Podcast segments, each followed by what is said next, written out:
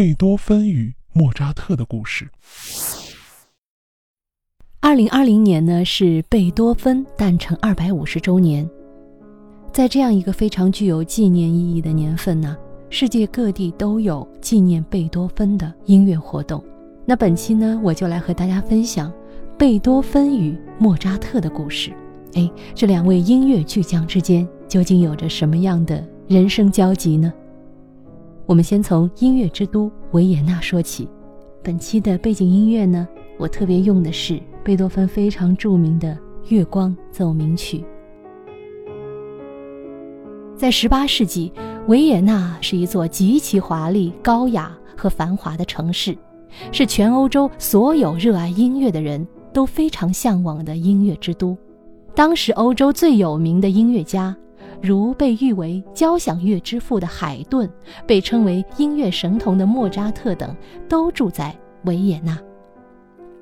当少年贝多芬在他的故乡波恩崭露头角之后，他那位具有远见卓识的老师克里斯丁·奈福就萌生了一个新的想法。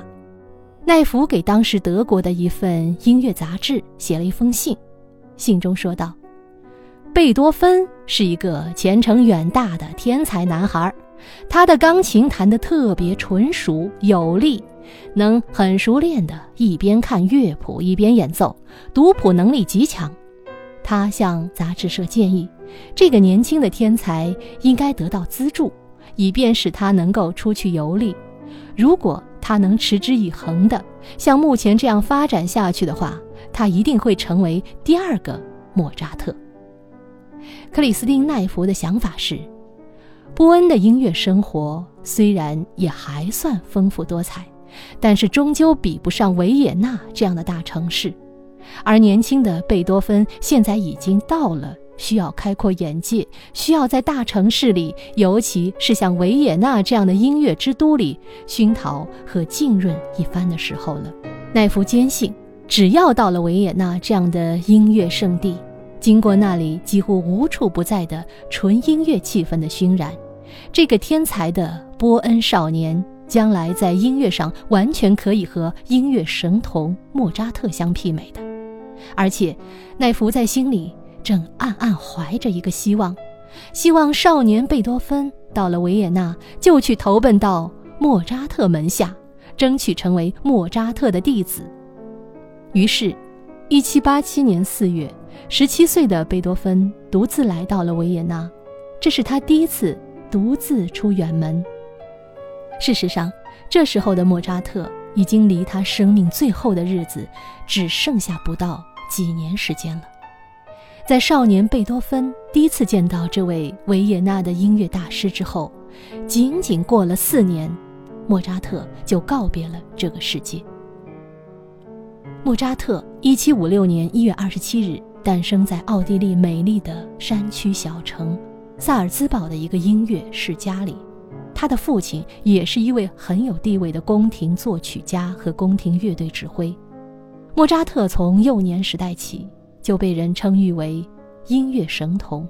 他四岁开始学琴，五岁能够作曲，六岁就跟着父亲来到维也纳，举办了自己的音乐演奏会。十来岁时，整个欧洲。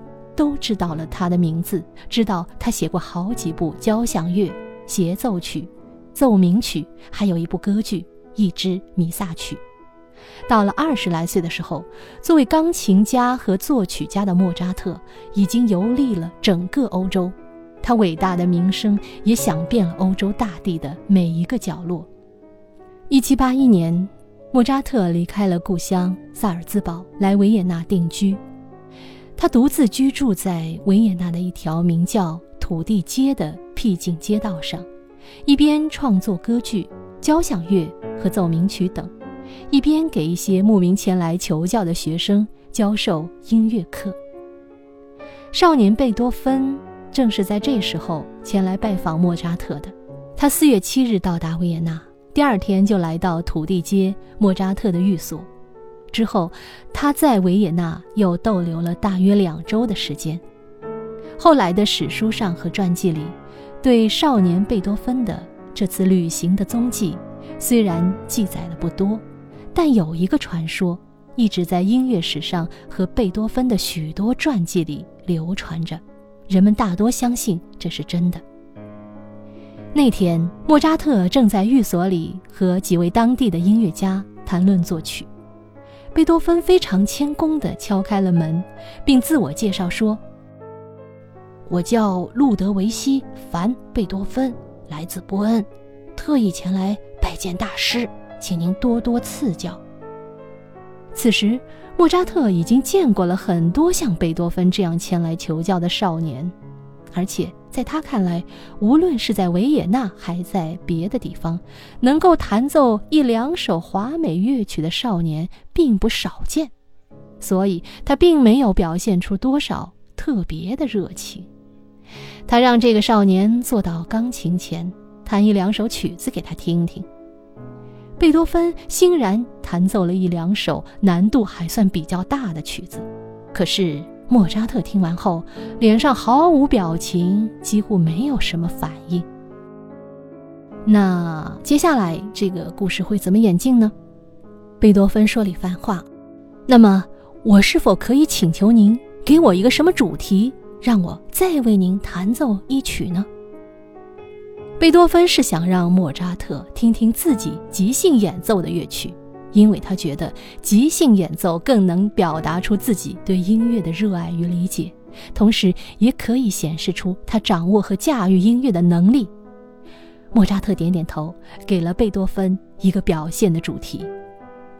果然，贝多芬发挥得很好，奇妙的乐思和旋律就像微风吹动着波浪，从琴键上徐徐地流淌出来。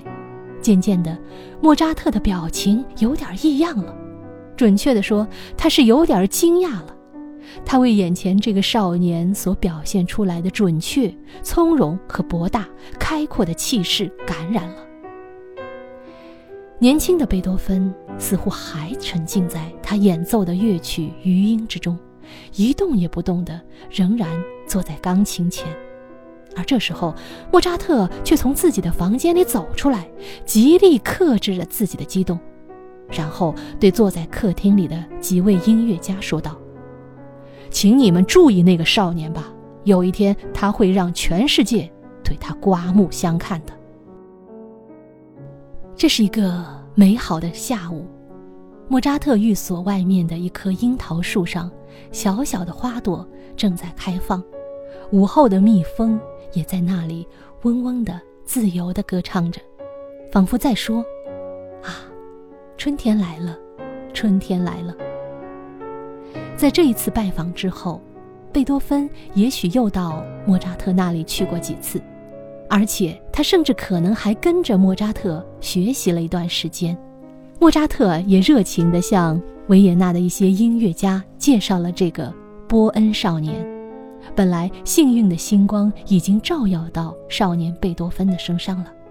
如果贝多芬继续留在维也纳，那么他的老师奈福所设想的让贝多芬在维也纳拜莫扎特为师的愿望就可以顺理成章地实现了。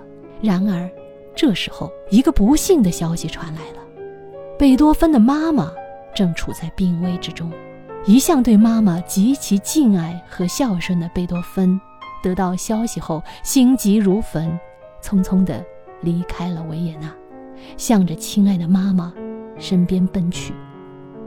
也就在贝多芬离开维也纳后不久，1787年5月28日，莫扎特的父亲与世长辞了。这对莫扎特来说也是一件极其伤心的事情。三年后，莫扎特自己也进入了生命中最后的日子。他在最后的日子里完成了一首乐曲，名为《安魂曲》。在创作这首曲子的时候，莫扎特的病情正在恶化，精神常常因为极度虚弱而处在恍惚和幻觉之中。当他写完曲子的最后一个音符后，曾含着泪水对妻子说：“我觉得，这是我为自己写的安魂曲啊。”一七九一年的十二月五日凌晨，这位年仅三十五岁的天才音乐家，终因积劳成疾、心力交瘁，永远合上了眼睛。他死的时候，维也纳的天空纷纷扬扬地飘起了雪花，就像一只只前来为他安魂的白色蝴蝶。第二年，当贝多芬再一次来到维也纳土地街的时候，他看见那栋小楼房外，樱桃树还在，可是房子里已经没有莫扎特了。